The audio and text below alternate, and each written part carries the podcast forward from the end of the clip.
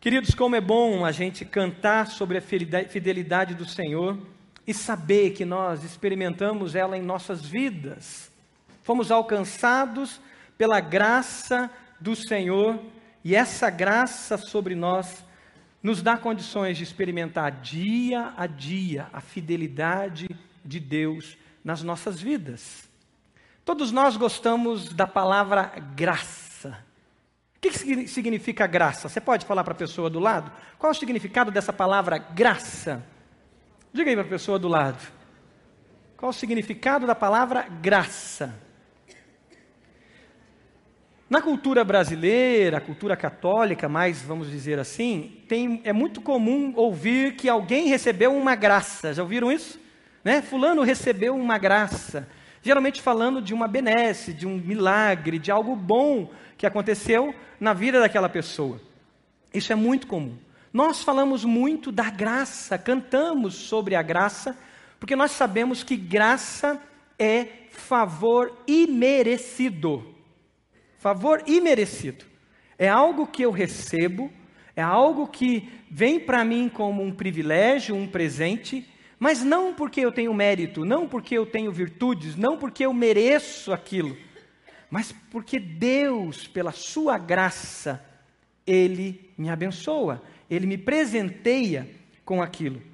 Nós sabemos sobre a graça da salvação.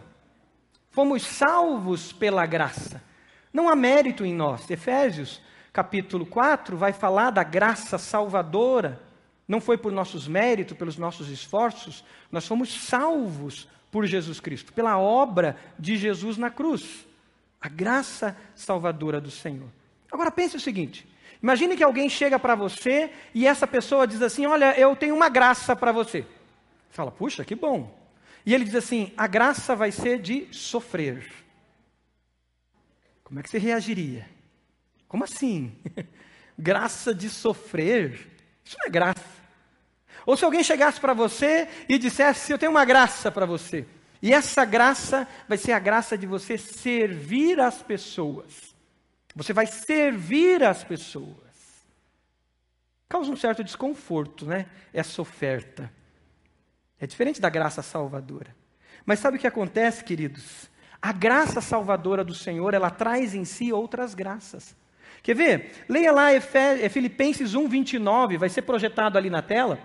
Filipenses 1, 29, o apóstolo Paulo, escrevendo à igreja de Filipos, ele diz assim: Pois a vocês foi dado a graça de não apenas crer em Cristo. Opa, tem uma graça aqui. Crer em Jesus. Isso é, é presente de Deus em nós. Não é pelos nossos méritos que nós cremos, mas é Deus agindo em nós. Mas ele diz assim: Mas também de sofrer por Ele você fala assim, pastor, aonde o senhor está querendo chegar com esse negócio? Sofrer. Nós vivemos a sociedade do analgésico. Nós não aguentamos um minuto de dor. Sexta-feira eu fui tomar vacinas, e aí, ao chegar lá no, no posto do SUS, descobri que tinha um monte de vacina que eu não tinha tomado. E aquela mulher olhou para mim, aquela enfermeira, com uma cara do tipo assim: é hoje. e aí trouxe uma lista de injeção, né? Aí tomei lá febre amarela, coquetel não sei do que, gente, um monte lá. E é da gripe que eu queria também. Tudo bem, saí. Gente, não deu duas horas. Eu já estava suando frio, eu já estava mal. Não fui para o meu pequeno grupo, só foi a minha esposa e as crianças. Fiquei em casa. Sábado fiquei pior ainda de manhã, na base dos analgésicos, porque eu não queria sofrer muito. Né, vamos tirar um pouquinho da dor. Se fosse só a dor do braço, né, porque tem aquela coisa do braço que você não consegue nem levantar, né? Não, era dor no corpo inteiro, era febre, era, sei lá. Teve uma reação ali da, daquelas vacinas. Depois eu quero conversar com aquela enfermeira lá sobre mas, queridos, a gente não aguenta. A gente quer tudo rápido, a gente quer pessoas nos servindo. Não andamos 10, 5 quadras, a gente pega o Uber para 7 quadras. A gente quer sempre alguém nos servindo. A gente quer tudo muito rápido. Olha a outra graça que tem, está lá em Romanos capítulo 15. O apóstolo escrevendo à igreja, ali aos Romanos, ele diz: A graça que Deus me deu de ser o que? Um ministro de Cristo Jesus para os gentios, com o dever, olha essa graça carrega em si um dever, o dever sacerdotal de proclamar o evangelho de Deus. A graça de evangelizar. Isso é uma graça. Eu não mereço esse benefício. Eu não mereço essa bênção de levar alguém aos pés da cruz. Quem sou eu? De ser um agente de salvação. Mas Deus, na sua infinita graça e misericórdia, Ele olhou para mim, olhou para você e disse: Não vai ser os anjos que vão anunciar salvação. Não serão os anjos. Poderia ser? Ué, a obra de Cristo já foi feita na cruz. Vai ser o Marcos, vai ser o Fernando, vai ser a Letícia, vai ser a Ana Paula, vai ser o Carlos, vai ser o João, vai ser o Evandro. Serão pessoas que terão essa graça de anunciar o Evangelho. Privilégio dado a nós. Graça de servir. E ainda mais graça de sofrer. Vamos falar um pouco mais disso. Olha que esse, esse gráfico vai ajudar a gente a entender a graça, a graça salvadora do Senhor. Essa graça traz no seu bojo, ela traz ali no seu pacote a graça do padecer, sim. Nós vamos entender por que, é graça. Ela traz a graça do servir, ela traz a graça de evangelizar, ela traz a graça da generosidade, de contribuir, e ela traz em si várias graças que Deus nos dá o privilégio de participar. Pense no seguinte: pense que você é um atleta, com muitas deficiências, muitas debilidades. Você não desenvolveu muitas habilidades, mas você é um atleta. O seu sonho é ir para uma Olimpíada. Mas você sabe que você não tem condições alguma de ser escolhido para uma Olimpíada. Mas de repente, alguém vem e te escolhe para você ir para a Olimpíada. Aí você diz, mas como? Eu, eu sou cheio de debilidades, eu, eu tenho muita coisa para desenvolver, eu não tenho capacidade alguma. Graça. Você foi escolhido sem merecer. E aí, nessa graça de você ir para a Olimpíada, vem outras graças. Aquele que te escolheu, o país que te escolheu, ele chega para você e diz: Você vai ter a graça de um treinador. Você vai receber o melhor treinador do mundo. E ele vai treinar você para te dar habilidades. Uh, uma graça. E ele chega para você e diz assim: você vai ter a graça de um fisioterapeuta, de um preparador físico, e ele vai te preparar fisicamente para você ir para a Olimpíada. Você diz: uau, que graça, que presente de Deus. E começa a vir essas graças sobre você. E aí você, com muita alegria, o treinador do seu lado, ele diz: amanhã, seis da manhã, eu quero você em pé, lá no, no CT, né, para você ser treinado. Você levanta com alegria? Levanta, você foi escolhido para a Olimpíada. Se você não levantar, você é um ingrato. Você levanta cedo e você diz: Gente, eu fui escolhido para uma Olimpíada, o melhor treinador foi escolhido para me treinar e eu vou estar seis horas da manhã lá. Por quê? É aquilo que o apóstolo diz. Os sofrimentos que hoje vivemos não se comparam à alegria da coroa que receberemos. Então você vai ser treinado, você aceita, você pega o teu corpo e você dedica o teu corpo, a tua mente, os seus dons, os seus talentos, porque você não merecia ir para uma Olimpíada e você foi escolhido. E agora você treina todo dia e você sofre. Filipenses fala dessa graça dos sofrimentos. Leia Filipenses hoje à tarde, você vai ver muito sobre isso. Porque você diz, eu fui escolhido. E escolhido eu me dedico. E aí você começa a se aperfeiçoar. Queridos, dentre essas graças, tem uma graça também que poucos querem. E esse é o tema da nossa mensagem de hoje.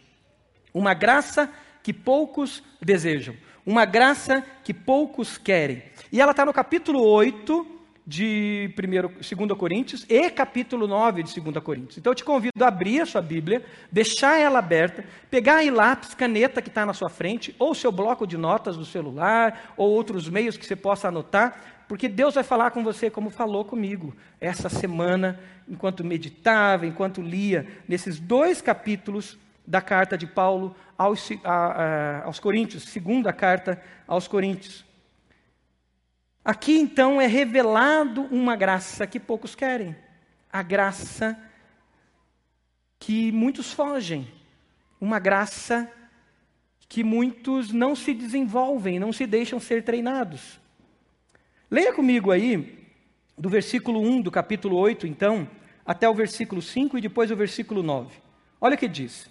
Agora, irmãos, queremos que vocês tomem conhecimento da graça que Deus concedeu às igrejas da Macedônia.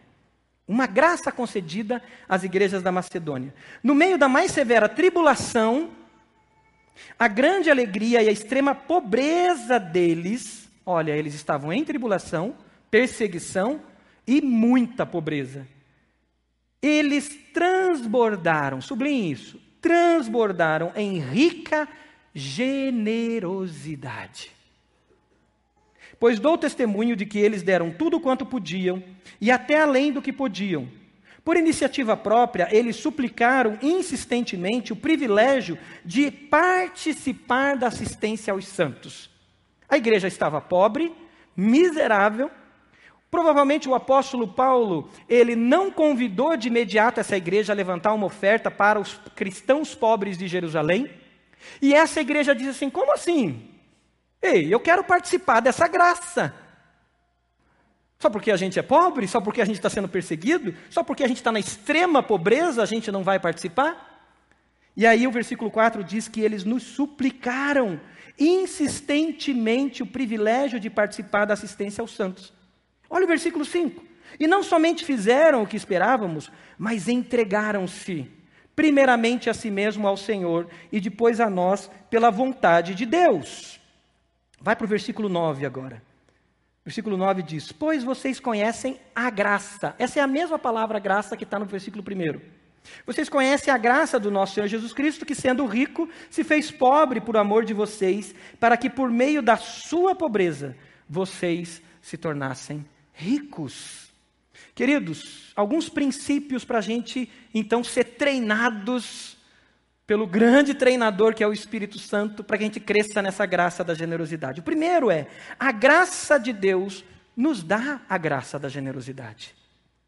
É porque nós entendemos a graça da salvação, é porque nós entendemos a nossa miserabilidade, que nós não éramos nada, que nós não éramos merecedores. É nesse entendimento que acontece pelo convencimento do Espírito Santo, que nos convence do pecado, da justiça e do juízo, é que nós então buscamos ser generosos assim como Deus é generoso. A graça de Deus, ela nos dá essa graça da generosidade. A graça de Deus nos move a responder da mesma maneira que Deus. Porque em Cristo Jesus, pela Sua graça, nós nos tornamos filhos. E nos tornando filhos de Deus, nós começamos a adorar a Jesus. E adorando a Jesus, nós começamos a querer ser parecidos com Jesus. E querendo ser parecidos com Jesus, nós começamos a ser transformados à imagem de Jesus. Quem é Jesus? O primeiro atleta.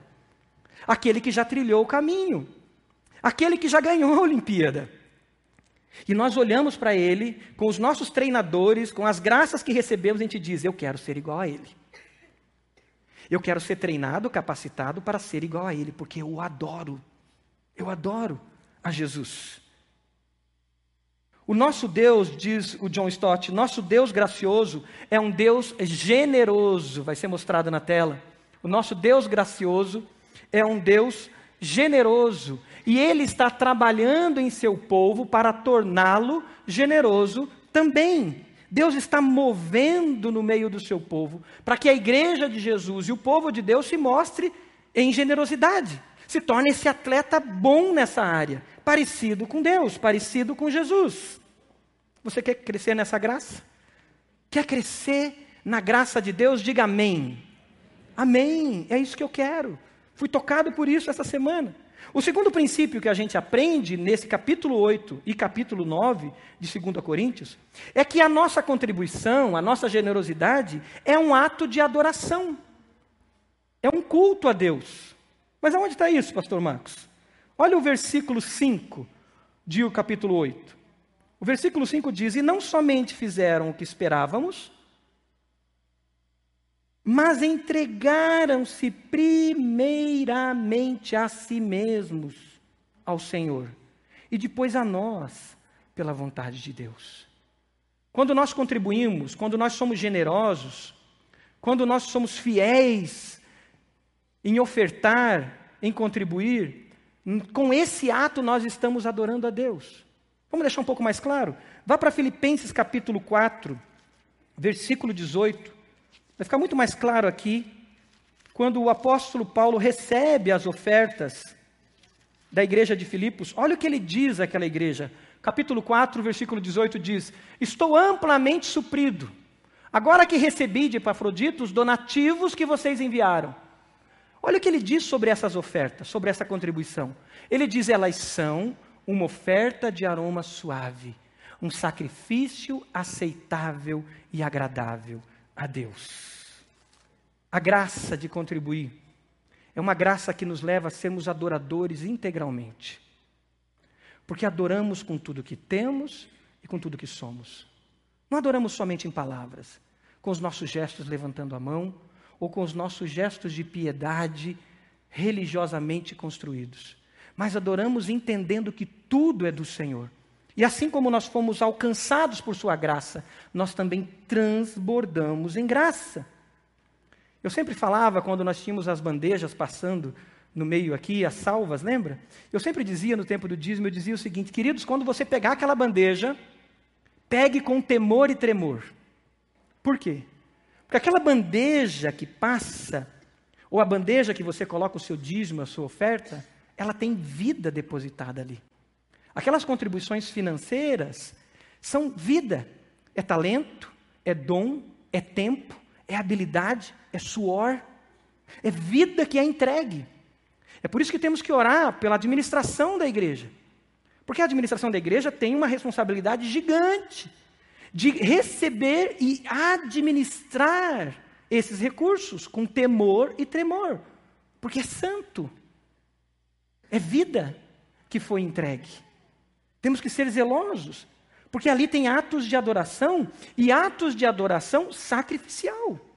Essa igreja de, da Macedônia, a igreja de Filipos e a igreja de Tessalônica, eles deram da vida deles sacrificialmente. Lembrem que o versículo 2, o versículo 2 fala que eles estavam na extrema pobreza. Queridos, cada centavo que eles enviaram era vida, em ato de adoração.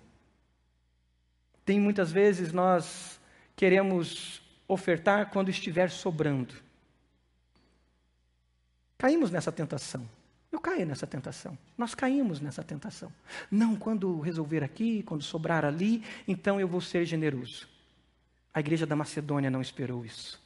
E Paulo usa ela como exemplo a igreja de Corinto, dizendo: eles solicitaram, eles insistiram conosco para viverem a generosidade. A generosidade é medida não pela quantia, vai ser colocado aqui na tela, é medida não pela quantia, é outro texto. A generosidade é medida não pela quantia de dinheiro que damos, mas pelo sacrifício que fazemos a doar. Não é a quantia, mas é a disposição do meu coração. Aquela oferta que a igreja da Macedônia mandou para a igreja de Jerusalém, com certeza ela foi muito menor do que a oferta da igreja de Corinto, que era uma igreja rica. Mas qual era o valor dela? Era o sacrifício, era a entrega, era o desejo, era a disposição, era a alegria e o entendimento que isso era uma graça. E eles não queriam perder essa graça. Esse é o valor diante de Deus. Não é a quantia que você dá, mas é a disposição do meu coração, do seu seu coração quando nós depositamos a nossa oferta, quando nós entregamos os nossos dízimos. Então não são sobras, são entregas de vida. O Stott, John Stott ainda fala, ele diz assim: a generosidade é resultado de um sacrifício, um amor refletido do próprio Cristo. Vem do Senhor. É no Senhor Jesus que nós nos inspiramos para sermos generosos. Olha o versículo 8 e versículo 9. Olha o versículo 9, mais objetivamente, o versículo 9 do capítulo 8. Diz assim: Pois vocês conhecem a graça de nosso Senhor Jesus Cristo, que sendo rico, se fez pobre por amor de vocês, para que por meio de sua pobreza vocês se tornassem ricos. Olha o versículo 8, o que, que ele diz? Eu não estou dando uma ordem, mas quero verificar a sinceridade do amor de vocês comparando com a dedicação dos outros. Paulo foi na jugular dos irmãos de Corinto. Porque ele diz: Olha, vocês dizem que amam a Deus. Então, essa clareza precisa se refletir em ações práticas. E Paulo ainda diz, comparando com Jesus e a sua graça no versículo 9, e com outros. No caso, ele coloca a igreja da Macedônia como um modelo, como um exemplo, do que é o amor se tornando algo prático. Você tem respondido? Nós temos respondido a essa graça de Deus? E temos vivido a graça da generosidade? Ou temos andado de mãos fechadas? Mãos fechadas, querido, não recebe e não entrega. Quando nós abrimos nossas mãos generosamente, nós estamos prontos para viver a graça da generosidade. E para vivendo a graça da generosidade, sermos abençoados e entrarmos num ciclo de graça sobre graça. Sendo como esse atleta preparado em todas as condições e habilidades para que a gente chegue na Olimpíada e a gente glorifique a Deus. Mesmo muitas vezes passando por dores, por sofrimentos, mas sabendo que estamos sendo preparados a sermos parecidos com o nosso Pai, pois o nosso Pai Celestial é generoso. O nosso Pai deu o seu Filho unigênito para que todo aquele que nele crê não pereça, mas tenha vida eterna. Ele deu, ele doa, ele abre. O amor não se contém em si mesmo, o amor sempre transborda. Nós precisamos transbordar dessa graça. Um terceiro princípio aqui aparece é que as contribuições, a graça da generosidade, ela não pode ser sufocada pelo ativismo. Queridos, isso é muito sério. O nosso ativismo religioso sufoca muitas outras graças em nossa vida. Temos que tomar muito cuidado com o ativismo religioso. Eu lembro de um dia, num grupo, encontro de pastores, estávamos ali, depois de uma pregação, uma palavra, foi dividido os pastores em grupos, o tema era ligado ao tema da generosidade, aos pastores. E eu, eu, eu compartilho de uma luta que eu estava tendo naquele período para ser fiel nos meus dízimos. Eu abri isso com os pastores. E de repente um pastor olha para mim e diz assim: Por que você está sofrendo? Você já deu a sua vida. Você deixou sua carreira, você deixou sua empresa, você deixou tanta coisa. E esse pastor olha para mim e diz: Eu não sou dizimista porque eu já dei tudo para Deus. E aquilo foi um choque para mim. Falei, como? Um pastor não ser dizimista? Mas sabe o que, que na mente dele justificava e ele racionalizava? O fato de que ele deixou uma carreira. O fato que ele abriu mão de coisas que ele tinha, que ele poderia ter, estava tendo, para servir como pastor tempo integral numa igreja. E isso criava uma racionalização na mente dele. O ativismo sufocava a graça da generosidade na vida dele. Esse pastor estava perdendo de crescer nessa dimensão da fé, do discipulado. Ele estava perdendo de crescer imitando o Pai Celestial em ser generoso. Perdendo a graça da generosidade. E esse foi o texto que eu pude abrir para ele. É uma graça para todos, todos nós. E todos nós temos que desenvolver e crescer na graça da generosidade. O versículo 6 ao 9 mostra isso. A igreja de Corinto caía nessa tentação. Olha o versículo 6 do capítulo 8. O versículo 6 diz assim: Assim recomendamos a Tito, que assim como ele já havia começado também, completasse esse ato de graça da parte de vocês. Todavia, assim como vocês se destacam em tudo, igreja de Corinto, uma igreja que se destacava em muitos dons, em muita coisa. E ele diz, ao versículo 7, assim como vocês se destacam em tudo, na fé, na palavra, no conhecimento, na dedicação completa e no amor que vocês têm por nós, olha o que ele diz agora: destaquem-se também nesta graça, ou nesse privilégio, como é traduzido alguma, mas a palavra aqui no original é graça de contribuir. O que Paulo está dizendo para a igreja de Corinto? Que bom que vocês têm fé, que bom que vocês têm grandes pregadores, que bom que nessa igreja os dons se manifestam de maneira assim extraordinária. Mas vocês precisam se destacar na graça da generosidade. Vocês precisam crescer nessa graça, nessa área. Então, queridos, temos que estar atentos para que o ativismo não tome conta. E muitas vezes o ativismo se torna ídolo. E o ídolo de nós mesmos. Porque no ativismo nós somos vistos. Olha como ele faz, oh, como ele prega, oh, como ele, ele faz aquilo, ele faz aquilo outro. Olha como.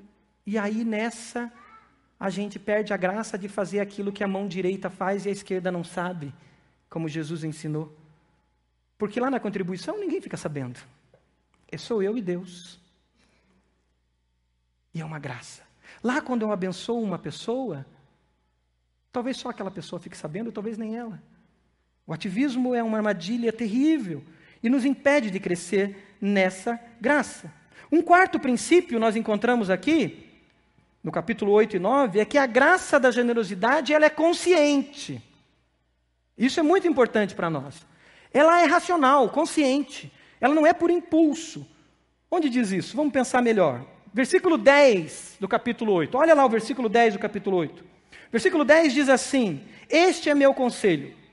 Paulo aconselhando a igreja de Corinto. Convém que vocês contribuam, já que desde o ano passado vocês foram os primeiros, anote isso, não somente a contribuir, mas também a propor esse plano.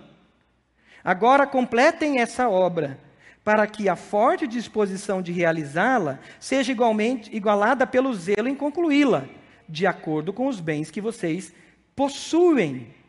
Paulo chama eles a se prepararem para isso, a não agirem por impulso.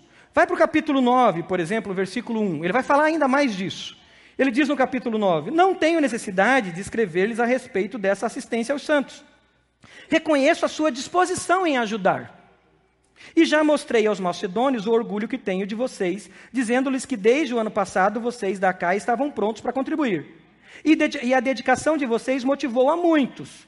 Contudo, porém, entretanto, os vestibulandos aí sabem o que isso significa, né? Conjunção adversativa. Contudo, estou enviando os irmãos para que o orgulho que temos de vocês a esse respeito não seja em vão, mas que vocês estejam preparados, como eu disse que estariam, a fim de que, se alguns macedônios forem comigo e os encontrarem despreparados, nós, para não mencionar vocês, não fiquemos envergonhados por tanta confiança que tivemos. Assim achei necessário recomendar que os irmãos os visitem antes e concluam os preparativos para a contribuição que vocês prometeram. Olha o finalzinho. Então ela estará pronta como oferta generosa e não como algo dado com avareza. Eu entendi a palavra avareza antes como alguém que fecha as mãos e não doa. Mas a palavra avareza não é nesse sentido. Eu posso ser um contribuinte avarento, despreparado, inconsciente, inconsistente. E ele diz então: Eu quero que quando vocês chegarem, eu vou enviar Tito para estar com vocês, vou enviar irmãos para estarem com vocês, vocês se preparem. E essa contribuição de vocês, então, seja generosa, não seja avarenta. Olha que interessante isso, queridos. É algo consciente. Como nós latinos-americanos precisamos aprender isso? Porque muitas vezes nós, eu estou me incluindo, nós contribuímos quando vem o missionário, e o missionário chora, e o missionário conta das lutas do campo, e aí a gente põe a mão no bolso. Não é isso que o Senhor quer de nós. O Senhor quer de nós que a gente adore, que a gente entregue, que a gente seja generoso. Não dependentes de estímulos emocionais. E o apóstolo está trabalhando isso neles. Vocês precisam se preparar para contribuir conforme as posses de vocês. A igreja de Corinto era rica em tudo, nós vimos. em dons, em talentos, financeiramente, uma cidade portuária. Muitos profissionais do mundo todo passavam por lá, mas ela estava perdendo a graça da generosidade. E Paulo manda pessoas para lembrá-los. Olha que interessante isso. Olha a importância da caminhada discipular. Eu lembro que eu tinha um companheiro de caminhada discipular, ele não está mais no Brasil agora, e eu lembro que uma situação, ele pediu para que nós juntos nos ajudássemos a exercer a graça da generosidade e lembrar um ao outro. Ele estava consciente que essa é uma graça que tem que ser exercitada. Exercitada. É consciente. Quando a gente separa, por exemplo, os nossos dízimos, a gente está fazendo isso. Conscientemente, a gente está dizendo: eu vou separar em primeiro lugar os meus dízimos, para que eu possa conscientemente me organizar financeiramente. Eu não vou viver por impulso, por emoção, mas eu quero viver organizadamente, preparado e consciente. Uma outra outro princípio encontrado aqui o quinto princípio é a graça da generosidade gera um ciclo de solidariedade. Olha que interessante, versículo 13 ao 15. Ele diz assim: Nosso desejo não é que os outros sejam aliviados enquanto vocês são sobrecarregados, mas que haja igualdade. No presente momento, a fartura de vocês, Paulo chama a atenção de uma igreja que é uma igreja rica, suprirá a necessidade deles, para que, por sua vez, a fartura deles supra a necessidade de vocês. Então haverá igualdade. Como está escrito, quem tinha recolhido muito não teve demais, e não faltou a quem tinha recolhido pouco. Eu lembro do período da pandemia, como foi lindo ver um ciclo de solidariedade acontecendo na nossa igreja, e ainda acontece. Quantas toneladas de alimento nós entregamos, pastor Silvanir? Mais de 100 toneladas de alimento. Pessoas ligando para os pastores, preocupada, para mim recebi ligação sobre o projeto Educa. Como nós vamos abençoar aquelas crianças que agora não estão podendo ir no contraturno? Pessoas de iniciativa própria. Outros ligando e dizendo, pastor, como que a gente vai fazer? Eu sei que tem irmãos desempregados e a igreja vai conseguir suprir as necessidades que ela tem. E pessoas dizendo, não, eu vou contribuir a mais, eu vou doar a mais. Por quê? Porque aqueles que estavam melhores, estava suprindo a necessidade daqueles que estavam sofrendo mais. Exatamente o que Paulo está falando. E um ciclo de solidariedade começa a acontecer. Lembro do período que, nos meus primeiros anos de casamento, uma condição financeira muito ruim, muito ruim. E eu lembro de ficar aqui na porta da igreja pedindo carona. O problema é que eu morava lá no Moçungue. E aí eu pedi a carona e eu dizia: não, me leve até o Cabral. Né? Eu não queria pedir para a pessoa me levar até o Moçungue. Então, quem morava ali na região do Cabral e tal, porque eu pegaria o Inter 2 né? e viajaria até o Moçungue. E aí a pessoa perguntava: mas aonde você mora, Marcos? Não, eu moro ali, no Moçungue. Não, eu quero te levar lá. Queridos, não foi nenhuma, nem duas, nem três, nem muitas vezes aconteceram de irmãos saírem, morarem no Cabral, morarem no Juvevê, morarem no Boa Vista e me levarem eu e a Pri até o Moçungue. Um ato de generosidade, de amor. E aquilo foi muito importante porque generosidade não era uma coisa que tinha desenvolvido na minha vida. E o primeiro ano meu de casamento, numa crise financeira terrível, eu aprendi a ser generoso com irmãos que foram generosos comigo. Isso mexeu, mudou meu coração, mudou minha atitude. A graça da generosidade entrou na minha vida. Você tem vivido esse ciclo de generosidade com pessoas? Sabe, de repente vem alguém ali fora e perguntar: você está tá indo para onde? Quebrar curitibanice, né? E de repente perguntar para a pessoa: para onde você vai? pessoa está chamando o Uber, de repente ela nem chamou, você vai desviar cinco minutos da sua rota e você vai ser generoso. E desenvolver a generosidade, perguntar como está, cuidar, um ciclo de solidariedade. O sexto princípio que aparece aqui no capítulo 8 e 9 é a graça da generosidade, ela não é inconsequente, mas tem prestação de contas. Olha que interessante isso, isso a gente precisa ouvir, queridos. Capítulo 9, do versículo 6, eh, eh, capítulo 8, do 16 em diante, Paulo fala de prestação de contas, comissão de exame de contas. Já viu falar disso? Comissão de exame de contas? Aqui tinha comissão de exame de contas. O dinheiro não ia para o bolso do, do, do apóstolo. O dinheiro não ia para o bolso de alguns líderes. Não, tinha uma comissão escolhida. Olha o que diz aqui no versículo 16 do capítulo 8. Agradeço a Deus por ter ele posto no coração de Tito o mesmo cuidado que tenho por vocês. Pois Tito não apenas aceitou o nosso pedido, mas está indo até vocês com muito entusiasmo e por iniciativa própria. Com ele estamos enviando o irmão que é recomendado por todas as igrejas. Foi eleito uma comissão de exame de contas aqui, ó por seu serviço no Evangelho. Não só por isso, mas ele também foi escolhido pelas igrejas para nos acompanhar quando formos ministrar essa doação. O que fazemos para honrar o próprio Senhor e mostrar nossa disposição. Presta atenção nesse versículo 20. Queremos evitar que alguém nos critique quanto ao nosso modo de administrar essa generosa oferta. 21. Pois estamos tendo cuidado de fazer o que é correto, não apenas aos olhos do Senhor, mas também aos olhos dos homens. Queridos, nós vivemos um momento no Brasil muito sério de líderes que exploram suas igrejas com manipulação emocional, com uma teologia da prosperidade.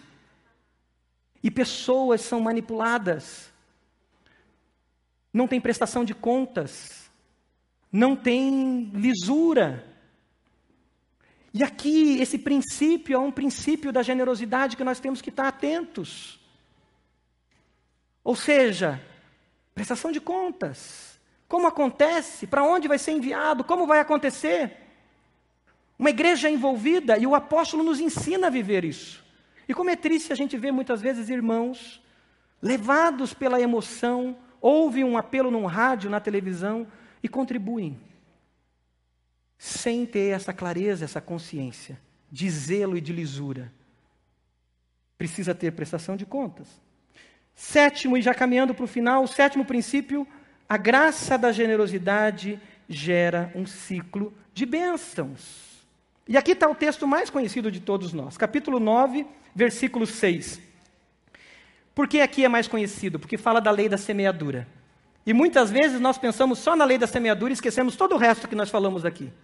E o versículo 6 diz: Lembre-se, aquele que semeia pouco também colherá pouco, Aquele que semeia com fartura também colherá fartamente. Cada um dê conforme determinou em seu coração, não com pesar ou por obrigação, pois Deus ama quem dá com alegria. E Deus é poderoso para fazer que lhe seja acrescentado toda a graça, para que em todas as coisas, em todo o tempo, tendo tudo o que é necessário, vocês transbordem em toda boa obra. Esse é um texto muito conhecido e muitas vezes usado para esse tipo de exploração que nós vimos, falamos agora há pouco. A realidade, queridos, da semeadura é uma realidade baseada na generosidade e não na troca. Se nós estamos ofertando, se nós estamos entregando os nossos dízimos, pensando num toma lá da cá, nós não entendemos nada da generosidade de Deus. Se nós ofertamos, entregamos nossos dízimos por medo, nós não entendemos nada da generosidade de Deus e da graça da generosidade. Mas quando nós entendemos a graça da generosidade, nós entendemos que a gente semeia. E semeando, aquilo pode produzir vidas, produzir mais missionários, aquilo pode produzir vidas sendo salvas, aquilo pode produzir crianças que vão ter um contraturno e elas agora vão ter um lanche à tarde, porque elas passam o dia talvez com aquele lanche, aquilo vai produzir ministérios geracionais com adolescentes sendo alcançados, crianças sendo alcançados, aquilo vai produzir espaços para acolhimento de pessoas. E você pergunta: e o meu retorno? Não tem retorno, querido. O retorno é vidas sendo transformadas. A semeadura produz sementes que produzem árvores, que produzem folhas, que produzem frutos, e mais sementes que vão alcançar mais vidas. E a nossa alegria é a alegria do nosso Mestre, Senhor e Salvador Jesus Cristo. A alegria de ver vidas sendo transformadas. Temos vivido a semeadura nessa perspectiva? Não é mandamento, é transbordamento. Isso é a vida da generosidade. Pastor Silvanir, me dá esse copo. Eu estava preparando esse sermão essa semana e Deus falando comigo, me incomodando. Como sempre, o pregador apanha primeiro, o pregador aqui sofre primeiro. E aí, na frente do meu computador, lá enquanto lia, tinha os livros, tinha o tempo de oração, tinha um copo para eu beber água. E eu cheguei nesse ponto aqui, que fala sobre transbordamento. E eu olhei para esse, para o copo que estava lá. E fiquei pensando sobre o que diz nesse texto aqui, porque ele diz que vocês têm o suficiente. E Deus age a partir desse suficiente que Deus nos dá. E eu olhava para o copo e dizia: Puxa, qual é o meu suficiente? Qual é o meu suficiente? E eu fui lembrando da história, da minha história de vida cristã, principalmente depois do meu casamento, que mudou muita coisa. Já falei aqui na igreja, eu aprendi a ser dizimista com a minha esposa, porque eu não era, aprendi a ser generoso sofrendo, na graça do sofrimento, aprendi a ser generoso. E eu fui olhando e percebendo que, à medida que a minha vida foi melhorando, a empresa foi recuperada, que tinha sido quebrada no ano 2000. 2002 a gente estava muito bem. 2003 minha esposa, minha esposa passa num concurso público. A vida foi melhorando, o meu suficiente foi aumentando. E o suficiente vai aumentando. E nunca é suficiente para a gente. Isso o Espírito Santo me incomodou. E a pergunta que o Espírito Santo fez para mim, Marcos, qual é o seu suficiente? A pergunta que o Espírito Santo me moveu é: Marcos, olhe para a igreja da Macedônia. Qual era o suficiente deles? Para que você viva transbordamento e não escravos de mandamentos, mas transbordamentos. E olhando para isso, eu olhava ali, o Espírito Santo falou para mim: corta esse copo. Aí eu corri lá no fogão, aqueci uma faca e cortei o copo. Aqui não dava para transbordar mais, porque o meu suficiente tomou conta. Mas quando eu começo a rever o meu suficiente, vai transbordar. E eu creio na provisão de Deus, que vai fazer com que eu transborde mais e mais. Mas a maior dor dessa semana preparando esse sermão é qual é o meu suficiente. Qual é o meu suficiente?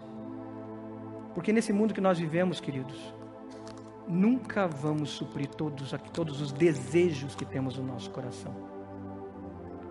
Nós temos que muitas vezes fazer como Cristo fez: deixou sua glória, sua majestade, abriu mão para doar-se, porque o amor não se contém em si mesmo, ele rompe para transbordar. Para transbordar. Você pode fechar seus olhos? Que o Espírito Santo está falando a você. Ele falou comigo. E o que ele está dizendo a você? Qual é a realidade que você vive para que você possa transbordar? Para que nós juntos possamos transbordar e alcançar muito mais crianças que precisam de não um projeto Educa, mas cinco, seis, dez projetos Educa. Para a gente transbordar e alcançar os órfãos, o estrangeiro, o imigrante, o vulnerável, aquele que sentimos dores e aquele que nós nem gostamos às vezes. Porque lá no presídio, tem gente que a gente não gosta, mas lá tem gente que precisa do transbordar também da graça em mim sobre eles.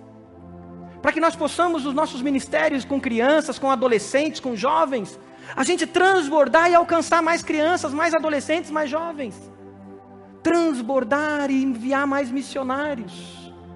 Qual é o seu suficiente? Enquanto a igreja está orando, conversando com o Espírito Santo, eu também quero falar com você que talvez veio para cá hoje e diz assim: Eu não esperava essa mensagem. Mas você entendeu que a mensagem de hoje para você é você ter um encontro com Jesus como seu Salvador e seu Senhor. E você tomar posse da graça da salvação o Espírito Santo já falou isso com você. E hoje é o dia de você se entregar ao Senhor Jesus, se render ao Senhor Jesus e receber Jesus como seu Salvador, para que você seja uma adoradora de Jesus, eu, você ser um adorador de Jesus. Esse é o primeiro passo para você. E o Espírito Santo está te convencendo. Enquanto a igreja está orando, eu quero convidar você que entendeu que você primeiro tem que dar esse passo de entrega de vida a Jesus. E hoje você vai entregar a sua vida ao Senhor Jesus. Se você entendeu isso e você quer declarar isso, eu quero orar por você. Levante uma das suas mãos. Você está dizendo: Eu entrego a minha vida ao Senhor Jesus. Eu me rendo ao Senhor Jesus, como meu Salvador e meu Senhor, para que a partir dele eu transborde em generosidade. Você está entregando a sua vida ao Senhor Jesus hoje? Se rendendo ao Senhor Jesus? Tem alguém que entendeu que você precisa da salvação primeiro? Você precisa de Jesus primeiro? Dessa graça salvadora? É imerecido. Você pode dizer que não merece, mas é para você, é para nós. Você está entregando a sua vida ao Senhor Jesus? Levante uma das suas mãos. Tem alguém? Tem alguém que está voltando para os caminhos do Senhor hoje? Amém. Deus abençoe, querida. Deus te abençoe. Que você transborde em bênçãos. Aleluia. Mais alguém? Amém. Deus abençoe, queridos. Deus abençoe. Transbordem da graça do Senhor. Rendam-se cada dia ao Senhor Jesus. Mais alguém? Alguém que está voltando para os caminhos do Senhor, estava distante, distante da graça, distante daquilo que o Senhor tem para a sua vida. E você diz hoje: Eu quero voltar, eu quero servir a Jesus, eu quero me deliciar na presença de Jesus para transbordar. Você está retornando ao caminho do Senhor? Levante uma das suas mãos. Aleluia. Aleluia. Eu convido a igreja a dobrar os seus joelhos, se você entendeu que você precisa transbordar em generosidade, junto comigo para que a gente ore ao Senhor e peça da graça dele sobre nós. Senhor, eu me uno a esses irmãos que estão dobrando os seus joelhos agora e que entendem, entenderam pelo poder do teu Espírito Santo, não pela capacidade deles ou nossa, mas entenderam que precisam viver a graça da generosidade. Deus amado, vem sobre nós com teu Espírito Santo, o nosso treinador e nos treina, nos capacita, nos forja, Senhor, a imagem de Jesus a quem adoramos, Pai. Pois queremos ser transformados naquilo que adoramos e adoramos a Jesus. Então, Deus, forja em nós essa graça, essa graça da generosidade. Senhor, se tem alguém aqui que precisa semear generosidade na sua família, então Deus usa essa vida, usa o dia de hoje para isso. Alguém que precisa semear generosidade na, naquele que Ele liberou perdão. Usa, Senhor. Se tem alguém aqui, Pai, que precisa rever o seu suficiente, nós precisamos rever o nosso suficiente. Ajuda-nos, Espírito Santo de Deus, a rever o que é suficiente, para que a gente possa transbordar, Senhor. Transbordar. Usa as nossas vidas, Senhor, e faz a tua igreja uma igreja que transborda em rica generosidade. Essa é a nossa oração, em nome de Jesus. E a igreja diz: Amém e amém.